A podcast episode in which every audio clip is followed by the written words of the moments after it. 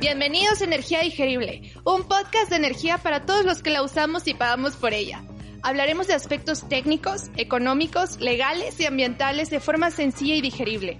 No importa si estudias o trabajas, si te apasiona la ciencia o el arte.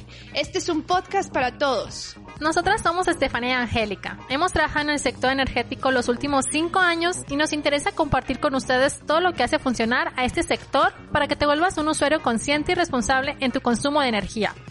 Acompáñanos todos los jueves en un nuevo episodio por iTunes y Spotify. Síguenos también y contáctanos en nuestras redes sociales. Nos encuentras como Energía Digerible Podcast en Facebook e Instagram. Hola a todos los que nos escuchan en un episodio más de Energía Digerible Podcast. El día de hoy vamos a tener la oportunidad de entrevistar a Javier Díaz, un amigo que tiene experiencia y ha trabajado en la Comisión Nacional de Hidrocarburos. Hola Javier. Hola, ¿qué tal Angélica? ¿Cómo estás? Muy bien, acá. Qué bueno que te tenemos acá para que nos platiques de la Comisión Nacional de Hidrocarburos. Pero antes que nada, nos gustaría entender los conceptos básicos para entender la función de este organismo. Así que, ¿qué son los hidrocarburos? Bueno, los hidrocarburos son una mezcla de compuestos de carbono e hidrógeno. Y bueno, estos compuestos se forman por eh, materia orgánica que proviene de plantas animales muertos que fueron sepultados y que a ciertas condiciones de, temperatura y presión eh, generaron, eh, digamos, estos compuestos que pueden resultar en petróleo o en gas. Exacto, y ahí en términos de petróleo tenemos a Pemex, que es una empresa productiva del Estado. ¿Nos puedes decir un poco más de esto? Sí, Pemex, bueno, por muchos años era la empresa nacional de, que bueno, que se dedicaba a la exploración y extracción de hidrocarburos pero bueno, eh, después de la reforma energética eh, cambió su, su régimen a una empresa productiva del Estado, que bueno, a grandes rasgos es que ahora Pemex sigue perteneciendo al Estado, pero puede participar este, como, como una empresa privada en las licitaciones de contratos de exploración y extracción. ¿Y cómo la Comisión Nacional de Hidrocarburos se relaciona con Pemex? ¿Cuándo se fundó la CNH, por ejemplo? bueno, la CNH se fundó en 2008 durante el gobierno de Felipe Calderón. Eh, en ese año se hizo una, bueno, un precedente de la reforma energética de 2013, en donde se reformó el artículo 27. Y bueno, en este artículo se estableció que debía de crearse una, pues una comisión que regulara las actividades de exploración y extracción de hidrocarburos. Y, bueno, fue así que, eh, bueno, surgió esta necesidad de crear eh, pues este órgano que, que regule estas actividades. Y en términos de petróleo y un poco más a detalle, ¿en qué consiste la reforma energética? Eh, bueno, la reforma energética eh, fue, pues bueno, fueron cambios a la Constitución en los artículos 25, 27 y 28, que bueno, a partir de esto se creó el esquema de empresas productivas del Estado, que bueno, como mencionaba, actualmente solamente es Pemex para petróleo y gas y la Comisión Federal de Electricidad para, para electricidad. Este, y bueno, a, raíz de esta reforma energética eh, ya se permite la participación de empresas privadas eh, nacionales e internacionales en la realización de, pues, de estas actividades de exploración y extracción. Exactamente cómo pueden participar eh, las empresas privadas. Hemos escuchado en noticias, en la palabra rondas, asignaciones, contratos, pero ¿nos podrías ayudar a entender exactamente cómo y qué significa rondas, asignaciones, contratos? Sí, bueno, vamos a empezar por explicar dos conceptos, el concepto de asignación y el concepto de contrato. Eh, bueno, las asignaciones, eh, digamos, son, eh, bueno, son permisos para Pemex exclusivamente eh, permisos para poder este, realizar actividades de exploración y extracción. Eh, estos permisos se otorgaron en una primera ronda, que es, la ronda cero.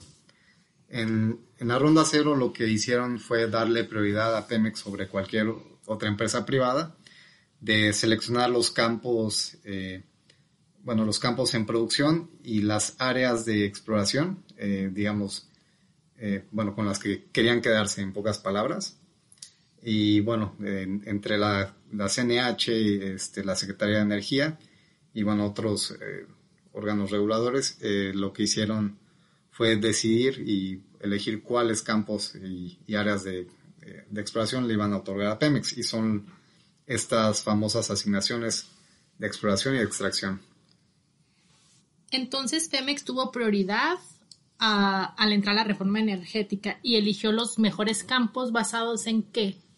Eh, bueno, eligió los mejores campos basados en, en, cuanto a reservas y en cuanto a producción actual de, bueno, ya fuera de petróleo o de gas.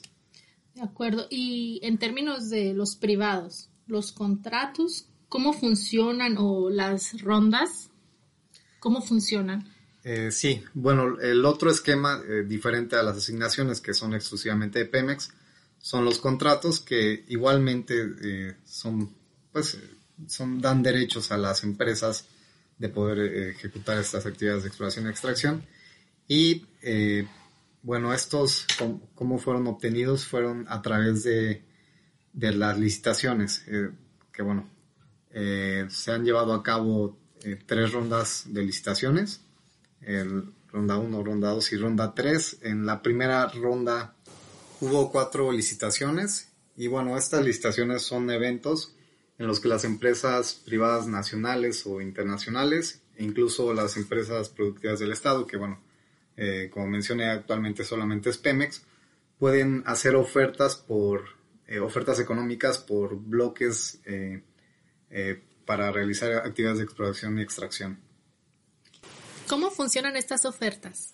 Bueno, estas ofertas son propuestas económicas por parte de las empresas que participan de forma individual o en consorcio. Este, y bueno, estas envían eh, dentro de un sobre, colocan el, puede ser la participación de la producción o de las ganancias de, la, pues digamos, de estas actividades de, de extracción eh, se comprometen para el Estado. Entonces, estas ofertas las ponen en sobres que los abren en un evento público y el, digamos, el mejor postor es el que se queda con el, bloque. Cuando mencionas consorcio, ¿cómo pueden agruparse? Eh, ¿Es privado con Pemex o...? Eh, bueno, estos consorcios pueden ser este, empresas privadas bueno, de entrada tiene que ser dos o más empresas, pueden ser entre empresas privadas y nacionales, empresas, eh, perdón, privadas internacionales y nacionales, o entre puras internacionales, puras nacionales, o pueden ser empresas privadas con Pemex. De acuerdo, qué interesante este esquema. Sí, y bueno, eh, déjame mencionarte que existen unas eh, licitaciones especiales que les llaman farm outs o, bueno, asociaciones estratégicas de Pemex. En estas eh, licitaciones, Pemex pone en oferta un, bloque o bueno, un área contractual en donde lo que busca es que alguna empresa se vuelva su socio eh, en cuanto a inversión, en cuanto a conocimiento para poder este, bueno, realizar proyectos de exploración y extracción de estas áreas. Y mencionaste la palabra bloque. Exactamente, ¿qué es un bloque en términos de petróleo?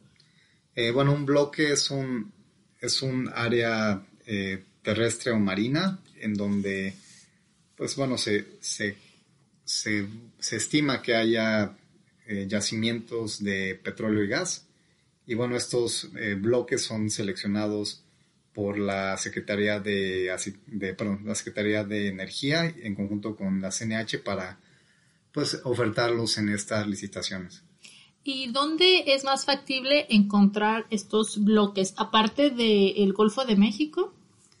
Eh, bueno, sí, la, eh, los principales campos de México y bueno, en los que se concentra la mayor parte de la producción eh, están en, son campos marinos en el Golfo de México, que bueno, son principalmente colindantes con los estados de Campeche y Tabasco, los eh, campos más grandes. Y, pero bueno, también hay participación de, campos importantes en, los estados colindantes de Veracruz y Tamaulipas, eso en mar.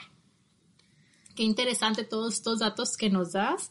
con esto ya podemos entender un poco mejor que la CNH es un regulador que básicamente está supervisando la operación de, los, de la empresa productiva del Estado y de los privados. Eh, sí, sí, justamente, pues bueno, en cuanto eh, exactamente como lo dices, es un órgano que regula todas estas actividades y pues en resumen sus principales funciones son las de, llevar a cabo estas licitaciones de bloques petroleros en donde se suscriben estos contratos. Eh, otra de sus eh, funciones principales es la de supervisar las actividades de exploración y extracción.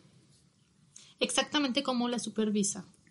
Eh, bueno, las empresas para poder iniciar actividades necesitan el permiso de la CNH.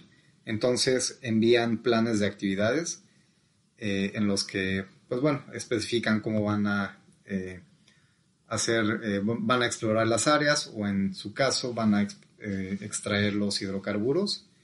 Estos planes los revisan las áreas técnicas y económicas de la CNH y en conjunto con la ASEA, que es la Agencia de Seguridad Energía y Ambiente, que, bueno, ellos se encargan de la parte ambiental y social, eh, pues supervisan todos estos eh, proyectos para ver que pues, sean viables, eh, hablando, bueno, en el área técnica y económica y social. Y, y bueno, son, la CNH emite la aprobación por medio del órgano de gobierno. Este, de acuerdo. Entonces, cuando mencionas empresas y ahora con la reforma energética hay empresas privadas que actualmente están trabajando en el Golfo de México, ¿nos podrías dar una visión general de qué tipo de empresas y qué están haciendo actualmente?